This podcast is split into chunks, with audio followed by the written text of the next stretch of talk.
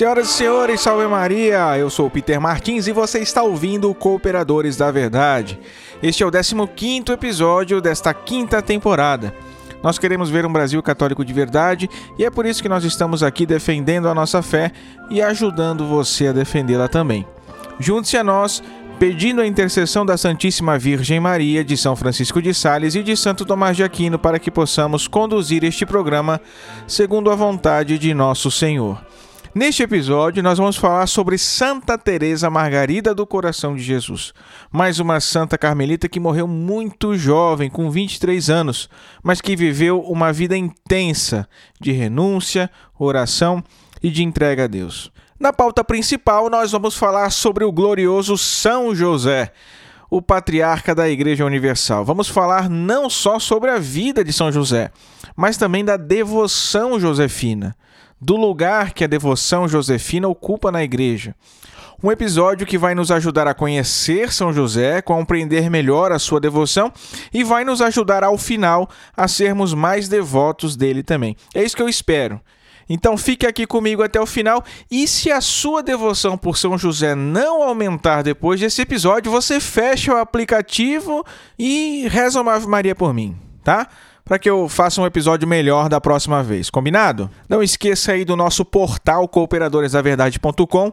Nas redes sociais você nos encontra procurando por Cooperadores da Verdade ou digitando o nome de usuário que é sempre o mesmo, Os Cooperadores, tudo junto. Isso no Facebook, no Instagram e também no YouTube, que aliás temos novidades, né? Seguinte, conteúdo novo do Cooperadores da Verdade no YouTube toda sexta-feira às 11h30 da manhã, tá certo? Finalmente, né, nós vamos conseguir atender os muitos pedidos de vocês para que a gente fosse produzir conteúdo no YouTube também. Graças ao Tiago, nosso editor, vejam só onde chegamos, hein? Temos até um editor para chamar de nosso editor. É outro nível. Caramba, né? Então, graças ao Tiago, nosso editor, nosso generoso editor, já começamos a publicar os nossos vídeos por lá. Então siga, se inscreva, curta, compartilhe o nosso conteúdo e interaja com a gente aí pelas redes sociais também. Os recados são esses, vamos então fazer agora a nossa oração.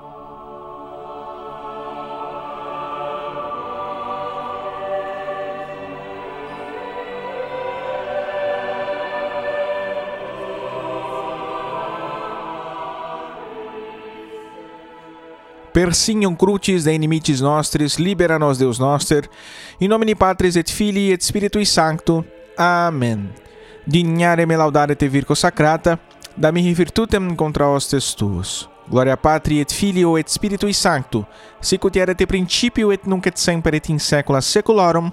Amen. Concedei-me, ó Deus onipotente e misericordioso, ardentemente desejar, prudentemente descobrir, verazmente conhecer e perfeitamente realizar o que for de vosso agrado. Para louvor e glória de vosso nome, ordenai meu estado de vida e dai-me saber, poder e querer o que me pedis que faça, e dai-me levá-lo a cabo como convém a salvação de minha alma. Fazei-me, ó Deus, humilde sem fingimento, alegre sem dissipação, grave sem depressão, maduro sem severidade, vivaz sem leviandade verás sem duplicidade, temente sem desespero, confiante sem presunção, casto sem corrupção, corrigir ao próximo sem indignação e edificá-lo por exemplo e palavra sem exageração, obediente sem contradição, paciente sem murmuração. Concedei-me, Dulcíssimo Deus, inteligência para conhecer-vos, diligência para buscar-vos, sabedoria para encontrar-vos, bondade para agradar-vos, perseverança para esperar-vos doce e fielmente, confiança para alcançar-vos felizmente. Fazei-me pela penitência suportar vossas penas, utilizar vossos benefícios nesta vida pela graça e, por fim, na pátria eterna, desfrutar de vossos gozos pela glória. Vós que com o Pai e o Espírito Santo viveis e reinais pelos séculos dos séculos. Amém. E continuamos reunidos em nome do Pai e do Filho e do Espírito Santo. Amém.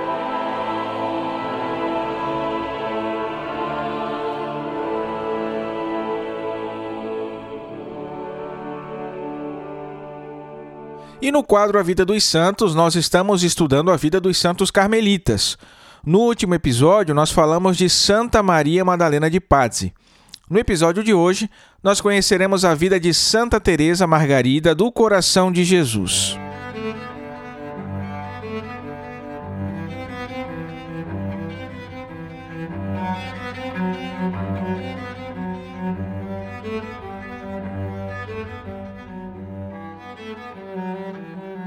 Ana Maria Redi nasceu em Arezzo, na Itália, em 15 de julho de 1747. Foi a segunda de três irmãos.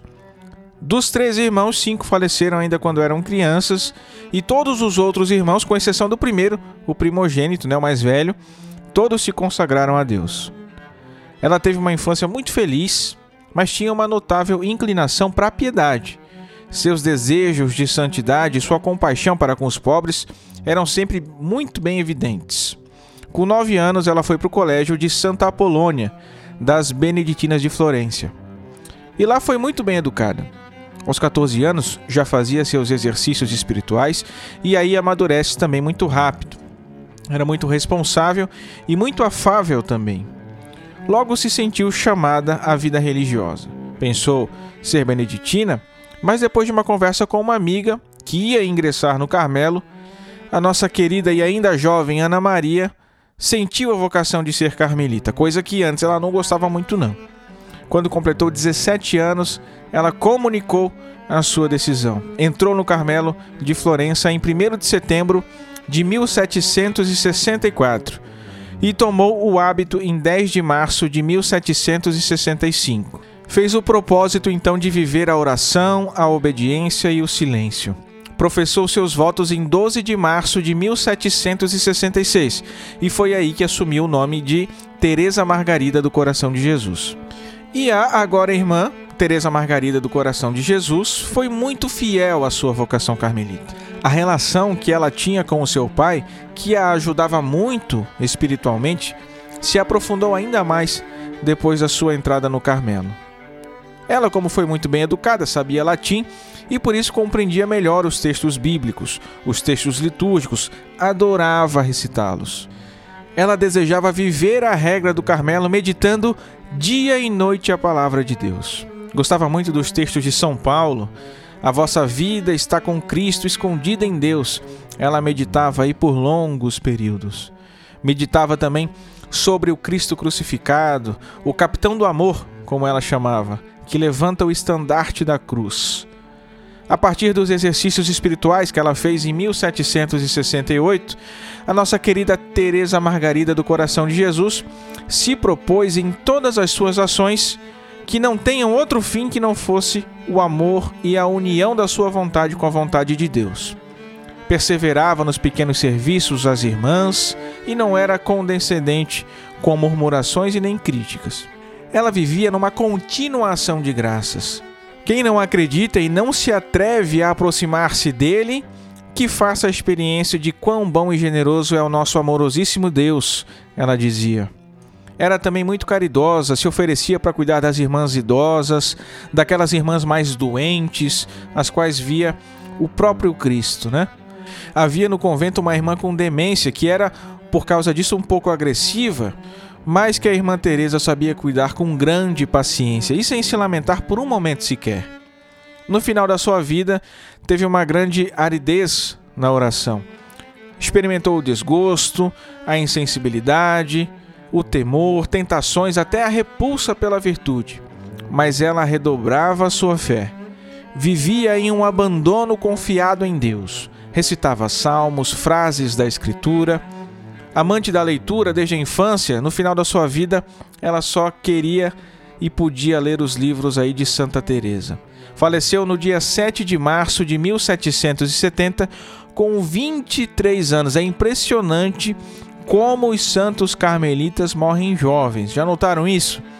Ela foi beatificada em 9 de junho de 1929 e canonizada em 13 de março de 1934 pelo Papa Pio XI. Santa Teresa Margarida do Coração de Jesus, rogai por nós.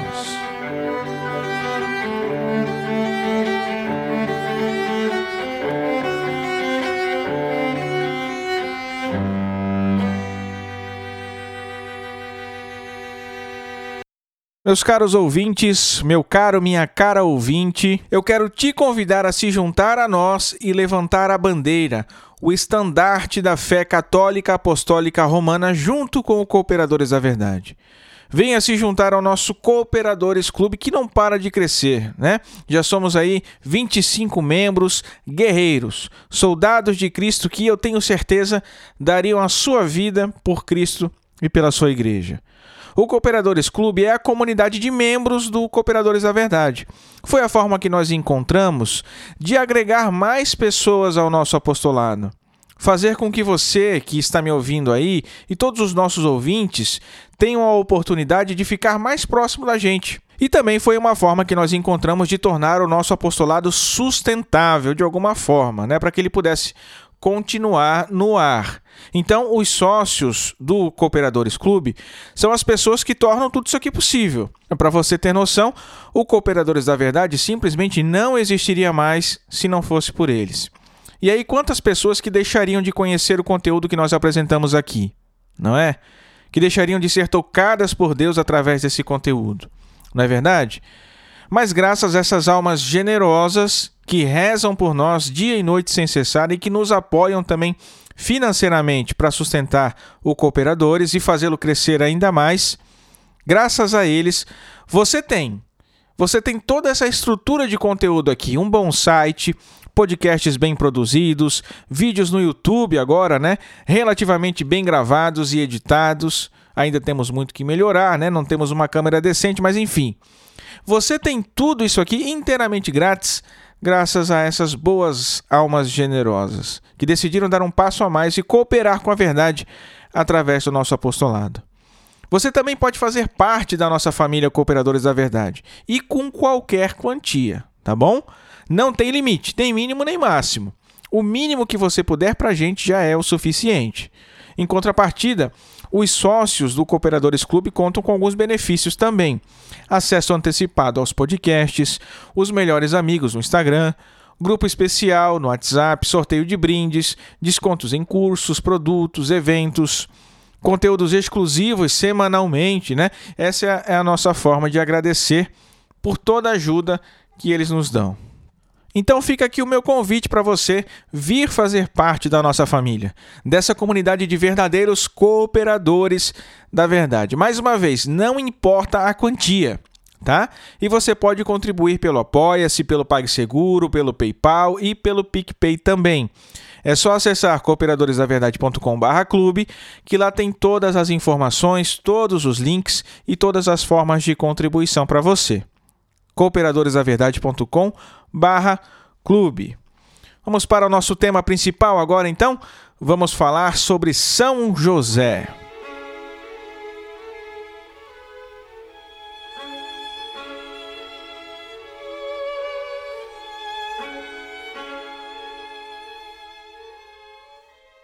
Mesmo não sabendo muito sobre a sua vida, os evangelhos falam pouquíssimo sobre ele, não é? Então, mesmo sem saber quase nada sobre a sua vida, apenas por observar as circunstâncias em que São José viveu, a gente já conclui claramente que ele foi um homem glorioso. Chamá-lo de glorioso São José faz todo sentido. Ele foi o pai adotivo do Filho de Deus encarnado. Qual foi o homem que teve uma honra tão grande assim na história do mundo, hein? Nenhum profeta, nenhum santo, nem ninguém foi tão honrado assim por Deus com uma missão tão grande. No Evangelho de São Lucas, nós vemos o evangelista dizendo que Jesus era tido por filho de José. E Santo Agostinho, comentando esse trecho, ensina que nessa época Jesus ainda estava iniciando seu ministério. Ninguém sabia que ele era o filho de Deus, né? Então, quando o evangelista diz que o povo tinha Jesus por filho de José, é porque eles acreditavam realmente que Jesus era o filho legítimo, natural de São José, como qualquer outro homem, né? O filho natural, biológico do seu pai. Mas vejam, não só o povo ignorante, ignorante aqui, é, não no sentido pejorativo do termo, mas ignorante por não saber, né? Não só o povo ignorante que chamava José de pai de Jesus, mas os evangelistas também chamavam. Isso aqui quem comenta é o padre Eugênio Canteira. Os evangelistas que sabiam da divindade de Cristo também chamavam José de pai de Jesus. Naquele episódio que nós meditamos no terço, né, narrado por São Lucas, capítulo 2, da perda e do encontro do menino Jesus no templo, isso fica claro. Ao vê-lo, seus pais ficaram muito admirados. Algumas traduções ainda separam os pais, né? Ao vê-lo, seu pai e sua mãe ficaram muito admirados. Depois Nossa Senhora diz: Teu pai e eu andávamos à tua procura, cheios de aflição. São José sempre foi retratado no Evangelho como o pai de Jesus. E Jesus também certamente chamava São José de pai. Senão, os evangelistas não o retratariam dessa forma. São José, homem justo que era, e a gente precisa entender bem o que significa esse justo da Escritura, né? Porque quando a Escritura diz que alguém é justo, não é justo somente naquele sentido que, ah, é um homem bom, honesto. Não é isso. Quando a Escritura diz que alguém é justo, quer dizer que esse alguém é santo. Realmente, é alguém extraordinário, devoto, com um grande amor para com Deus. Então, São José, homem justo que era, é a sombra de Deus Pai. Como todos nós, homens, também devemos ser, a exemplo de São José, a sombra também de Deus Pai para com os nossos filhos. Como os sacerdotes também devem ser, a exemplo de São José, o pai adotivo dos seus filhos espirituais. São José era o pai de Jesus. Como diz o Monsenhor Ascânio Brandão, o pai putativo, genealógico, jurídico, legal, né? Adotivo, eletivo, nutrício, virginal, pai afetivo e pai de ofício de Jesus Cristo. Essa é, sem dúvida, a grande glória do nosso querido e glorioso São José. Mas ele foi também o verdadeiro e legítimo esposo da bem-aventurada, toda santa e toda pura, imaculada e sempre virgem, minha Senhora e doce suzerana Maria. O matrimônio de José e de Nossa Senhora foi, aliás, perfeitamente virginal, maravilhosamente fiel, um matrimônio milagroso, infinitamente fecundo. Assim como Deus, na criação do mundo, deu a Adão, o primeiro homem, uma companheira semelhante a ele, assim também para a obra de redenção, uma obra que é ainda maior do que a obra da criação, né? Ainda maior, ainda mais maravilhosa que a própria criação do universo. Deus também quis associar a essa obra um homem e uma mulher. São Bernardo de Claraval dizia que São José foi formado semelhante à Virgem Maria. Semelhante não no sentido que tenha sido imaculado, porque não foi, mas no sentido de que eram esposos verdadeiros, pobres, inseparáveis e unidos por um amor casto e santo. São José foi o esposo providencial, predestinado, singular da Virgem Maria, para que assim nosso Senhor pudesse vir ao mundo. São José foi o homem achado digno e apto para ser esposo de Nossa Senhora. Isso diziam vários autores: São Gregório de Nazianzo, Santo Tomás. Dom Geranger, abade lá de Solesmes, também ensinava que o céu escolheu a São José como o único digno desse tesouro. Pai adotivo de Jesus e esposo da Santíssima Virgem Maria. Quanta honra, meus caros! Quão grande não é esse homem, hein? Alguns autores que dizem que São José é maior em dignidade que os próprios anjos. Um ensino piedoso, que não é a doutrina oficial da Igreja, mas com razões teológicas muito sólidas. Não é algo sem fundamento, não. Tá? Vejam só. São José foi predestinado numa ordem e num grau muito superiores que todos os anjos. Os anjos são ministros do Senhor, são servos. São José foi o pai adotivo. Os anjos executam as ordens divinas. São José teve o próprio Filho de Deus abaixo da sua tutela, sob seus cuidados. Jesus era obediente a seus pais. Vejam, os anjos obedecem a Deus, mas Deus obedeceu a São José. O arcanjo Gabriel anunciou a Zacarias o nascimento de São João Batista anunciou à Virgem Santíssima o mistério da encarnação de Cristo. Os anjos anunciam aos pastores o nascimento de Jesus. Um anjo aparece para o próprio São José para que ele possa salvar o Deus menino da perseguição de Herodes. Os anjos serviram Jesus no deserto, confortaram Jesus no Horto das Oliveiras. Os anjos rolaram a pedra do sepulcro, apareceram as mulheres que foram visitar o túmulo de Jesus. Os anjos foram íntimos de Jesus e serviram o mistério da encarnação e da redenção. Mas São José foi o pai adotivo daquele que é o Rei dos anjos.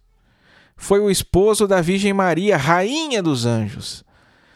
Vejam, meus caros, ainda que nós possamos dizer com razão que os anjos são seres naturalmente superiores aos homens, né? Nós temos um episódio sobre os anjos, por favor, quem ainda não ouviu, que ouça. Ainda que os anjos sejam por natureza superiores aos homens, em dignidade, em graça nessa vida, em glória no céu, São José é maior que os anjos. Desculpem por aprofundar aqui um pouco da teologia, né? Eu nem esperava fazer um episódio tão denso, mas é que isso é algo tão bonito que não dá para omitir, né? Nenhum anjo, nenhum outro homem mereceu a honra de ser o pai adotivo de Cristo, filho de Deus. Os anjos executam as ordens de Jesus. Os mártires testemunham a verdade de Jesus. Os doutores desenvolvem os ensinamentos de Jesus. As virgens honram a pureza de Jesus. Os santos desenvolvem na sua alma as virtudes de Jesus. Mas vejam só, todas essas relações são relações como que indiretas, algo com relação a Jesus. Mas São José não. São José tinha uma relação direta, íntima, de pai para filho com Jesus. Tem um autor, Isidoro Isolano, dominicano, que escreveu uma Suma Josefina. Lá ele relaciona a missão de São José com a missão de cada anjo, de cada um dos coros angélicos, na verdade.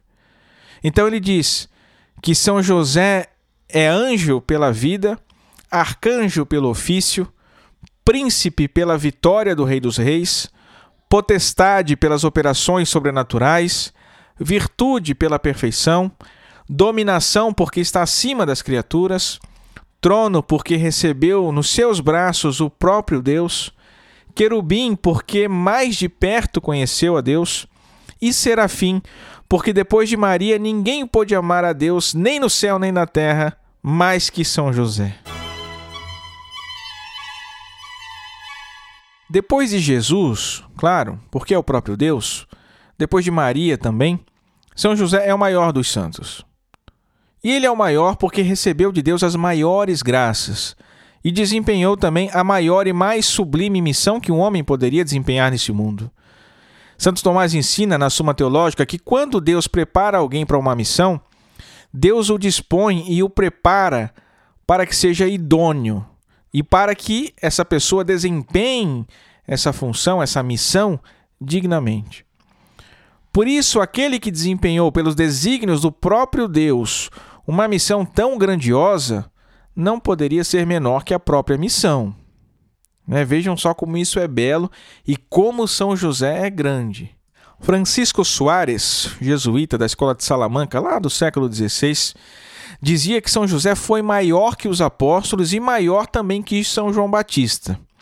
E o Papa Pio IX dizia que, tendo Deus escolhido o bem-aventurado José entre todos os santos para ser o verdadeiro e puríssimo esposo da Virgem Imaculada e pai putativo de seu filho, comunicou-lhe em abundância graças singulares para desempenhar tão sublimes ofícios, graças singulares que o tornaram também um santo entre todos singular. Santo Tomás, mais uma vez na Suma Teológica, diz também que quanto mais alguma coisa se aproxima do seu princípio, em qualquer gênero que seja, mais participa do efeito daquele princípio. E Santo Tomás conclui: Cristo é o princípio da graça, autoritariamente enquanto Deus e instrumentalmente enquanto homem. Então vejam só, é justamente deste princípio que nós podemos deduzir, que nós podemos concluir a santidade singular de Maria, maior que a de todos os santos.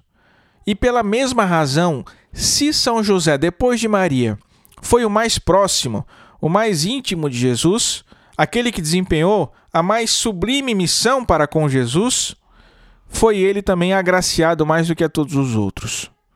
Então, depois de Jesus enquanto homem e de Maria, São José ocupa o terceiro lugar na abundância da graça divina. Pela sua familiaridade, pelo seu contato com Jesus, pela sua intimidade e também pela sua missão. Por isso, ele está abaixo de Jesus e abaixo de Maria, sim, mas está muito acima de todos os outros santos e anjos da igreja. Aparentemente, nós vamos encontrar uma objeção a isso na Escritura. Quer dizer, João Batista foi elogiado tremendamente por Jesus, né? Dentre os nascidos de mulher, nenhum apareceu maior que João Batista. Bom, então São João Batista é o maior. Mas vejam, esse elogio de Jesus a São João Batista, ele não é um elogio absoluto. Jesus o elogiou em relação aos antigos profetas do Antigo Testamento. É que os evangelhos de São Mateus e São Lucas falam da mesma coisa, mas com palavras diferentes. O evangelho de São Lucas é o que vai esclarecer com as palavras mais precisas. Né? Então lá está escrito: entre os nascidos de mulher, não há profeta maior que João Batista. Daí fica claro o elogio de Jesus em relação aos antigos profetas. João Batista foi o maior? Foi. Foi o maior que todos no dom da profecia. Jesus não disse que ele tivesse sido maior na graça e na santidade, tá certo? Essa é a opinião também, por exemplo, de Santo Hilário, de São João Crisóstomo, de Santo Agostinho, entre outros teólogos, né? Padre Canteira, Francisco Soares, e de fato me parece bem razoável, pela própria leitura natural do texto, que isso seja um elogio relativo mesmo. Os apóstolos também foram ministros, dispensadores dos mistérios de Deus, vasos de eleição, colunas da fé, mensageiros da palavra divina. É como a Sagrada Escritura os chama. Pregadores do Evangelho de Cristo, muitos deles foram mártires. Mas São José, ele foi o dispensador, o ministro do próprio Jesus. Foi o coadjutor, o cooperador. Não é isso? Ministro da encarnação, como dizia São João Crisóstomo. Ministro da nossa salvação, o Monsenhor Ascânio citava um ofício litúrgico da igreja. O ministério de José, de São José, ele é muito mais próximo de Cristo. Ele afeta muito mais diretamente a pessoa de Cristo. Está muito mais ligado ao mistério da nossa salvação do que o ministério dos apóstolos. E a gente não se dá conta disso. Muita gente esqueceu de São José hoje em dia, né? Mas a tradição da igreja é muito sólida, muito rica, e soube muito bem dar a São José o seu devido lugar. Depois de Jesus e Maria, São José é o maior. E por isso o culto que nós lhe prestamos, as homenagens que a igreja devota a São José, precedem a todos os outros santos. Por isso também que se a Maria nós veneramos com o culto de hiperdulia, uma veneração superior a todos os santos, são José nós veneramos com o culto de protodulia, porque a sua veneração tem precedência abaixo da Virgem Maria a todos os santos e anjos da Igreja. O Papa Pio IX o proclamou patrono da Igreja. Vejam a importância desse título. Pio IX, se dobrando à tradição da Igreja, reconhece que o patrono é superior aos que patrocina. Então, meus caros, Vamos recuperar a nossa devoção josefina. Vamos dar novamente a São José o seu devido lugar, né? o lugar que ele sempre ocupou. O maior dos santos, maior que São João Batista e os apóstolos, maior que todos os eleitos na graça e na glória. O Papa Pio IX foi um grande devoto de São José. Uma vez em Roma, uma historinha rápida. Uma vez em Roma, o Papa encomendou de um artista, um pintor, né, um quadro que deveria retratar o céu, a bem-aventurança eterna. E o Papa acompanhava né, com muito zelo, com muito carinho, o andamento da pintura.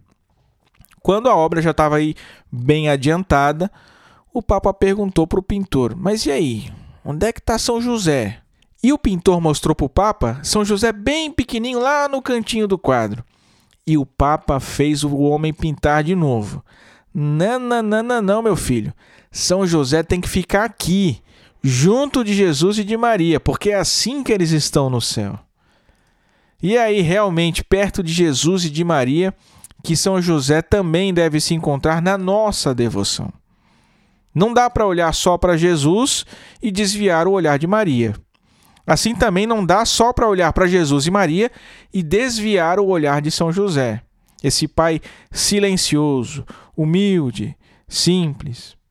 Durante muito tempo, realmente, a devoção a São José ficou oculta, silenciosa, com alguns poucos lampejos, não é? Os apóstolos, os mártires, foram nomes realmente triunfantes na igreja celebrados com todo o esplendor litúrgico, enquanto São José permaneceu calado, como nas páginas dos evangelhos. São José não foi a luz do mundo como os apóstolos, nem foi a voz que anunciava e preparava o caminho de Cristo. A missão de São José foi bem diferente.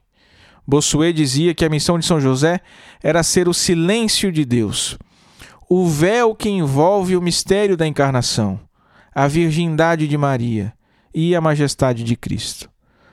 O silêncio, que é na verdade uma nota característica de santidade. Quase a totalidade da vida humana de Jesus foi marcada pelo silêncio, não é? Vejam só que mistério. O Pai do Filho de Deus não abriu a boca para testemunhar a maravilha da encarnação, por exemplo. O maior acontecimento da humanidade foi testemunhado por alguém que ficou num silêncio que chega a ser solene. Quanta humildade desse homem! São José é normalmente retratado pela arte católica como um senhor mais velho, mas a verdade é que não há muito consenso quanto à idade dele, não. Então, nós temos teólogos que vão dizer, por exemplo, que São José era mais jovem, adolescente, como Maria também era jovem. Até para que pudesse auxiliar Nossa Senhora, servi-la, como um bom esposo que era. Outros dizem que ele era bem mais velho. São Jerônimo, Santo Epifânio de Salamina. Santo Epifânio mesmo diz que José se casou já com 80 anos de idade.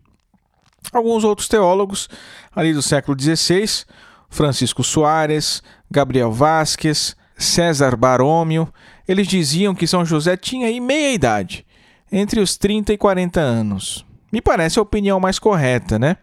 Admitir que São José era um velho de 80 anos é meio complicado. Porque como é que ele ia poder cuidar de Jesus, de Maria, com honra, com força, trabalhar na carpintaria?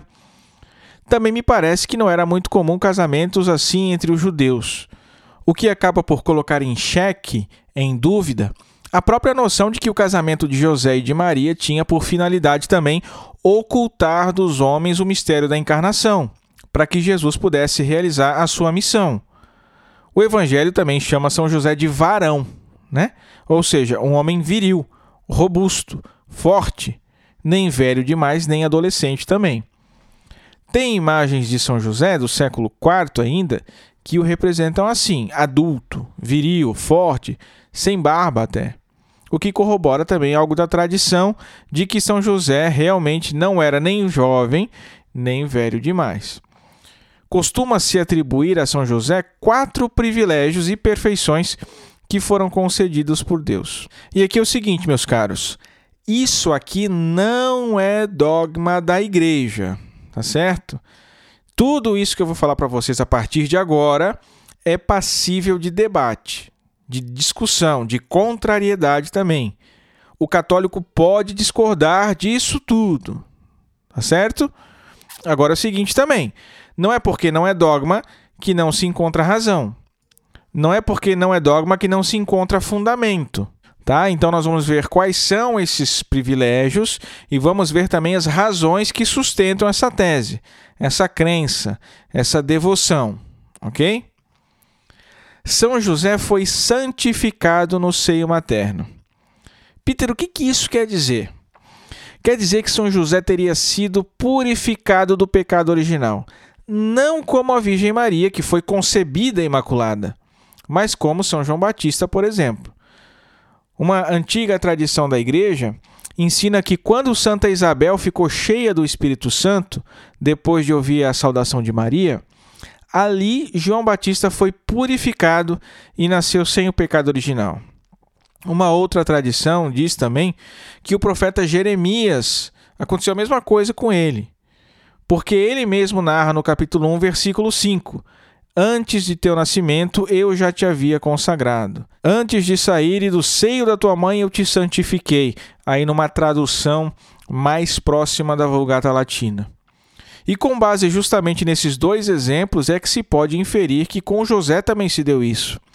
Porque José é maior que São João Batista e maior que Jeremias também. Entendem? Então é algo absolutamente razoável, tanto que essa tese foi defendida em concílio, né, o concílio de Constança, e foi seguida por inclusive Santo Afonso Maria de Ligório, um gigante doutor da igreja, né? Então vamos olhar aí com uma certa atenção, tá? Não é porque não é dogma que nós vamos desprezar. Um outro privilégio foi a impecabilidade. O cardeal Lepicier, que nasceu na França e morreu nos Estados Unidos, ele dizia que José nunca manchou a sua alma com a mais leve sombra de pecado em toda a sua vida. Nossa Senhora é santa e impecável não por natureza absolutamente, mas por singular privilégio de Deus, como disse o Papa Pio IX. E São José seria também o homem justo, santo, impecável pessoalmente, cheio de graça. E o próprio lugar que São José ocupava na Sagrada Família exigia praticamente um homem assim né? Sejamos francos. A virgindade perpétua também foi um dos privilégios de São José. Alguns autores, usando de livros apócrifos, e essa, isso que eu vou falar agora é uma crença mais comum lá no Oriente, inclusive, eles diziam que aqueles irmãos do Senhor citados nos evangelhos eram, na verdade, filhos de José de um primeiro casamento. José seria viúvo mas São Jerônimo já tinha refutado esse erro lá no século IV. E a tradição da igreja seguiu proclamando a partir daí a virgindade de São José.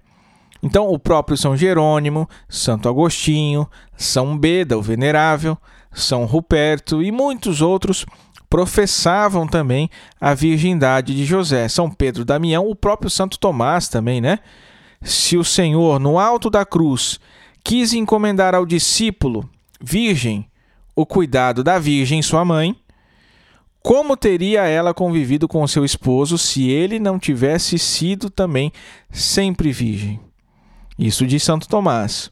Então nós podemos crer também na virgindade perpétua de São José, com a segurança de que estamos em sintonia com a igreja, com os grandes santos, com os grandes doutores. Um último privilégio foi o da ressurreição.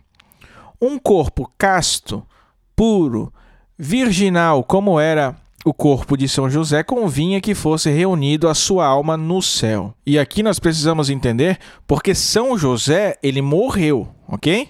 Não foi assunto aos céus como foi Nossa Senhora. Mas vejam o que diz São Mateus no Evangelho: que quando Jesus morreu, os corpos de muitos santos ressuscitaram. Não foi isso? E aqueles que ressuscitaram não voltaram para a sepultura, é isso que ensina Santo Tomás, mas seguiram com Cristo para o céu. Tem uma linha teológica que defende que São José era justamente um desses santos, porque aqueles que ressuscitaram quando Cristo morreu não eram justos antigos, desconhecidos, mas era gente que havia morrido há pouco tempo, para que todos pudessem ver, testemunhar e crer na ressurreição de Cristo. E São José era uma dessas pessoas bem conhecidas. Então é muito provável também que o corpo de São José tenha ressuscitado nesse episódio da cruz. Novamente, tudo isso aqui não é dogma, tá bom, meus caros? Vocês aí podem discordar à vontade, mas não vão poder dizer que não faz sentido, né? Poxa, para mim faz muito sentido. E saber de tudo isso aqui aumentou ainda mais a minha devoção por São José. E isso é uma coisa até engraçada, eu já falei disso para o pessoal do clube, os nossos apoiadores. Eu faço os programas para vocês, mas eu sou o primeiro a ser transformado. Né? Em cada podcast que eu faço, que eu produzo, que eu elaboro a pauta, que eu gravo, Deus vai me transformando um pouquinho. Eu espero que isso aconteça com você também, enquanto você ouve. Bom, sobre a morte de São José, não se tem muita notícia, nem da escritura, nem da tradição, nem dos santos doutores, nada. Então, tudo o que se tem são opiniões, conjecturas. Novamente, não é porque se trata de opinião que não há razão, que não tem fundamento, não é isso. Né? Só que não dá para afirmar aí com toda certeza. Tá? Há muitas opiniões divergentes de quando São José teria morrido. Santo Epifânio de Salamina, que dizia que São José era mais velho, né? Então ensinava também que São José teria morrido quando Jesus tinha aí os seus 12 anos, mais ou menos. Porque depois do encontro do menino Jesus no templo, há um silêncio sobre São José. Mas essa é uma opinião complicada. Porque se é clara a missão de São José de ser o guarda e o provedor da Sagrada Família, morrer quando Jesus ainda era jovem, né, 12 anos, seria uma missão meio fracassada, né? Outros dizem que São José teria morrido durante a vida pública de Jesus. Mas, por exemplo, José não é mencionado nas bodas de Caná. Mãe e filho num casamento sem o pai, numa sociedade judaica, não faz muito sentido também. Os evangelistas falam de José na infância de Jesus, mas na fase adulta, na vida pública, eles se calam. São João Crisóstomo tem uma terceira opinião, dizendo que José estava vivo durante a paixão de Cristo e que estava lá aos pés da cruz. Mas essa opinião é rejeitada pela grande maioria dos autores porque Jesus entregou Maria aos cuidados de João então, se São José ainda estivesse vivo, isso não faria sentido nenhum. Maria teria ficado com João justamente porque ela não tinha mais ninguém para ficar, nem a São José e nem aos irmãos de Jesus, como dizem aí os protestantes. Né? A opinião mais aceita, então, a mais provável, mais fundamentada, mais racional e também por eliminação, né, foi a que sobrou mas ela acaba ganhando um grande peso com grandes teólogos, grandes autoridades, São Jerônimo, São Bernardino de Sena, São Boaventura, Francisco Soares. É a opinião de que São José teria morrido depois do batismo de Jesus e antes da boda de Caná. Ou seja, naqueles primeiros dias ali da vida pública de Jesus. Aí José já teria cumprido sua missão, né? a missão de esposo de Maria, de pai zeloso, né, pai adotivo de Jesus, então Deus o chamou. São José teria morrido em sua casa em Nazaré. Alguns outros autores dizem que ele morreu em Jerusalém quando tinha ido celebrar a Páscoa, mas são só conjecturas mesmo. Tá? No dia 19 de março, nos primeiros séculos da igreja lá no Oriente, se costumava ler na missa uma narração muito piedosa da morte de São José. Eis chegado para São José o momento de deixar esta vida. O anjo do Senhor lhe apareceu e anunciou ter chegado a hora de abandonar o mundo e ir repousar com seus pais. Sabendo estar próximo seu último dia, quis visitar pela última vez o templo de Jerusalém e lá pediu ao Senhor que o ajudasse na hora derradeira. Voltou a Nazaré e, sentindo-se mal, recolheu-se ao leito e dentro em breve o seu estado se agravou. Entre Jesus e Maria, que o assistiam carinhosamente, expirou suavemente abrasado do amor divino. Ó oh, morte bem-aventurada! E aí o texto encerra. Como não havia de ser doce e abrasada do divino amor, a morte daquele que expirou nos braços de um Deus e da mãe de Deus. Tem um hino litúrgico também, para o dia 19 de março, que confirma essa tradição piedosa das igrejas orientais, inclusive. O nimis felix, nimis o beatus, cuius extremam vigiles ad oram Christus et Virgo simul astiterum tore sereno. Ó mil vezes feliz e bem-aventurado aquele que na hora extrema teve junto de si Cristo e a Virgem. E aqui um aspecto bem interessante, bonito, meditativo, é que a morte de São José foi, sem dúvida, um grande sacrifício. Né? Ele foi o pai perfeito, ao lado de uma esposa perfeita, com seu filho adotivo, que era a própria perfeição encarnada. Deixar a Sagrada Família cumprindo os desígnios de Deus, sem dúvida, exigiu de São José uma grande renúncia, não é verdade? Mas vejam que graça, fechar os olhos e guardar para sempre os olhares de Jesus e de Maria. Já pensou? Não é à toa que se costumava invocar a intercessão de São José para que a nossa morte seja igual a dele. Assistida, quer dizer, com assistência, né, com amor, com carinho, com acolhida de Jesus e de Nossa Senhora. Não se sabe também onde São José foi sepultado. Não se tem a veneração das suas relíquias, nem de primeiro grau, o que contribui muito para aquela teoria de que o seu corpo ressuscitou, mesmo quando Jesus morreu, mas também não se tem relíquias de segundo grau. Até tem alguns objetos em algumas igrejas lá na Europa que acreditam a São José. Aliança, bastão, manto, mas não dá para saber se são verdadeiros. E pelo que eu percebi também não são muito dignos de crédito, tanto é que não são tão conhecidos assim também. Muito provavelmente foi a perseguição aos cristãos dos primeiros séculos que ocultou a devoção a São José no início da igreja. Porque havia muitos mártires e confessores. Confessores são aqueles cristãos que foram perseguidos, que foram presos, torturados, mas que não morreram, tá? Então, como havia muitos mártires, muitos confessores, a igreja tributava aí os seus louvores, a sua veneração a estes grandes homens. E alguns outros santos, por conta disso, ficaram mais conhecidos e foram mais venerados só séculos mais tarde, entre eles São José. Mas isso não quer dizer que São José tenha ficado no completo esquecimento também. Não, né? Há documentos que provam que os cristãos conheciam São José, que o honravam, que o veneravam também.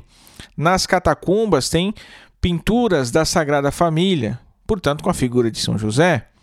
O Monsenhor Ascânio também diz que tem nas catacumbas de Santa Priscila uma espécie de um medalhão que mostra a figura de José. José, aliás, adorando o menino Jesus nos braços de Maria. E mais uma outra pintura que retrata aquela cena do encontro do menino Jesus no templo. Também, claro, com a figura de José, né? Depois, entre os séculos IV e V, nós também vamos ver figuras, pinturas, relevos com a Sagrada Família, passagens do Evangelho, sempre com a figura de São José presente. Depois, não vamos esquecer que, por exemplo, São Justino foi um dos que defendeu a virgindade tanto de Maria quanto de José, assim como Orígenes e Santo Atanásio. São Jerônimo, Santo Ambrósio, Santo Agostinho, todos eles falam com muita devoção da pureza de São José.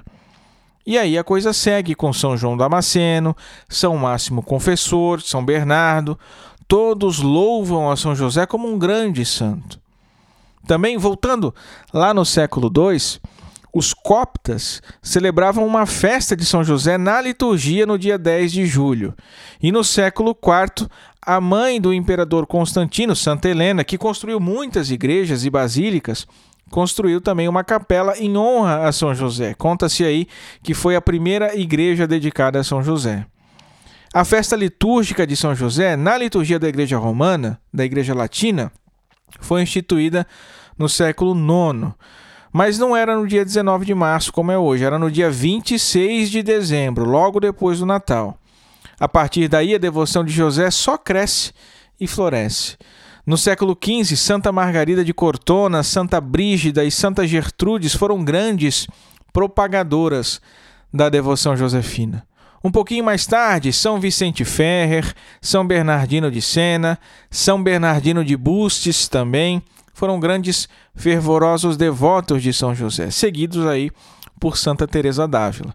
O Papa Bento XIV chegou a dizer que São José devia a Santa Teresa d'Ávila a glória que ele tinha alcançado no mundo. Veja só como ela foi importante para a devoção josefina na igreja. Continuando, contando rapidamente aqui só os santos que foram os principais divulgadores de São José. Né? Um breve histórico de como se deu o progresso da devoção ao pai adotivo de Jesus na igreja. São Vicente de Paulo, São Francisco de Sales. Depois o Papa Gregório XV, no século XII, colocou a festa de São José como obrigatória em toda a igreja. O Papa Clemente XI, no século XVIII, compõe um ofício especial de São José. E Bento XIII foi quem o incluiu na ladainha de todos os santos. Foi quando na Itália surgiu o mês de São José que depois se espalhou pelo mundo. Santo Afonso de Ligório, lá no século XVIII, chegou a dar graças a Deus porque não havia cristão no mundo que não tenha devoção a São José. Depois, no século XIX, aí nós temos o Papa Pio VII proclamando o patrocínio de São José sobre a Igreja e o Papa Pio IX declara São José como o patrono da Igreja Universal em 1870. No século XX, São Pio X e Bento XV instituíram a festa de São José como o dia santo de guarda. Vejam, meus caros, como a igreja foi se dando conta da importância de São José ao longo do tempo. E hoje em dia parece que a coisa murchou, não é? Está se recuperando, é verdade, mas ainda precisa de mais vigor. Eu espero que esse episódio aqui contribua um pouquinho, né, para aumentar a devoção de todos vocês por São José. Eu digo assim, a, a igreja nunca deixou de celebrar São José na liturgia, nas festas, etc, etc, né? Mas eu falo da piedade popular mesmo, da fé, da devoção individual. Nós precisamos recuperar um pouco mais isso, falar mais de São José. Sobretudo nós que somos pais, né, que somos esposos. Ele deve ser o nosso modelo supremo de paternidade, de vida matrimonial. Mas São José também tem de ser um modelo para os nossos sacerdotes, e pouca gente fala disso. Vejam só, Deus confiou o cuidado do seu filho a São José. Mas também Deus não confia o cuidado do seu filho, agora sacramentado, eucarístico, a cada sacerdote. Então, assim, São José é exemplo, é modelo de virtude para todo mundo. Peter, eu quero ser mais devoto de São José. O que, que eu faço? Então, o seguinte: tenha sempre São José na memória. Pense todos os dias, agora que você já o conhece um pouquinho mais, pense como ele agiria em determinadas situações que acontecem no seu dia a dia aí, para que você tenda sempre a imitá-lo, entende? Peça a sua intercessão, se coloque sob a sua proteção. Assim como todo domingo é o dia do Senhor, todo sábado é o dia dedicado a Nossa Senhora, o dia da semana tradicionalmente dedicado a São José são as quartas-feiras. Neste dia você pode fazer uma oração a mais, quem sabe. Invocar São José por uma intenção especial, fazer algum sacrifício, alguma penitência, oferecendo a Deus com a intercessão com os méritos de São José. Dia 19 de março é o seu dia, participe das missas. No dia 1 de maio também, vá à Santa Missa em honra a São José. Né? O padre Maurício Meschler, um jesuíta devoto, por incrível que pareça, né? piada maldosa com os jesuítas. Mas enfim, foi ordenado em 1860. Ele recomenda que nós peçamos sempre três coisas a São José para que ele nos alcance de Deus pela sua intercessão. Primeiro, a graça de amar sempre mais a Jesus e Maria. Depois, a seu exemplo, a graça de unir a vida interior à vida exterior. E por último, a graça da Santa Morte. Meus caros, vamos nos encaminhando para o encerramento do nosso episódio. E eu quero deixar para vocês, na voz e interpretação da minha esposa maravilhosa, que é a atriz Agnes Maria, as palavras de Santa Teresinha no livro da vida a respeito de São José. Tomei por advogado e senhor ao glorioso São José e encomendei-me muito a ele. Não me lembro até agora de ter lhe pedido coisa que tenha deixado de fazer. É coisa que espanta as grandes dádivas que me fez Deus por meio desse bem-aventurado santo, dos perigos que me livrou, tanto do corpo como da alma porque a outros santos o Senhor deu a graça para socorrer em uma necessidade, mas esse glorioso santo tem experiência que socorre em todas. E quer o Senhor dar-nos a entender que, assim como lhe foi sujeito na terra, também no céu faz tudo quanto lhe pede. Isso viram algumas outras pessoas a quem eu dizia para se encomendar a ele, também por experiência, e assim há muitas que lhe são devotas há pouco tendo experimentado essa verdade. Parece-me que já há alguns anos, todo ano em seu dia peço uma coisa e sempre a vejo cumprida. Se for um pouco torto o pedido, ele o endireita para o meu maior bem. Só peço, por amor de Deus, que experimente quem não acredita em mim e verá, por experiência, o grande bem que é encomendar-se a esse glorioso patriarca e ter devoção a ele. Em especial, pessoas de oração sempre teriam de ser afeiçoadas a ele. Porque não sei como pode se pensar na Rainha dos Anjos, no tempo em que tantas coisas passou com o menino Jesus, e não dar graças a São José pelo bem que lhes ajudou. Quem não achar mestre que lhe ensine oração, tome esse glorioso santo por mestre e não errará o caminho.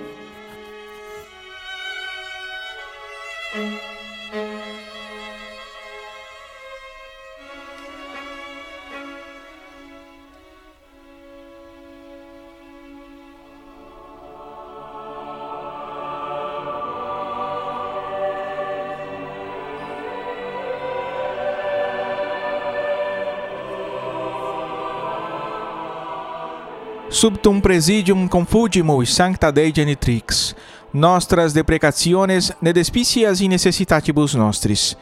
Sed periculis cunctus libera nos semper, Virgo gloriosa et benedicta. Amen.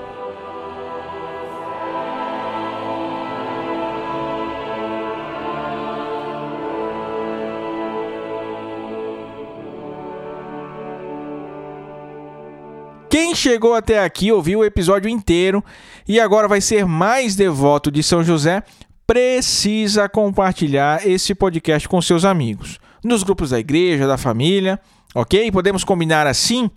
Se você terminou esse episódio e está decidido a partir de hoje a ser mais devoto de São José, você recomenda esse podcast para alguém, tá certo? Chegamos ao fim de mais um Cooperadores da Verdade. Não esqueça de nos seguir lá no Instagram, arroba os Cooperadores, de entrar no nosso canal no Telegram. O Cooperadores da Verdade pertence ao Centro de Estudos São Francisco de Sales, que é o núcleo de formação da Milícia de Santa Maria em Itajaí, Santa Catarina. Muito obrigado pela companhia, reze por nós, Deus te abençoe, salve Maria!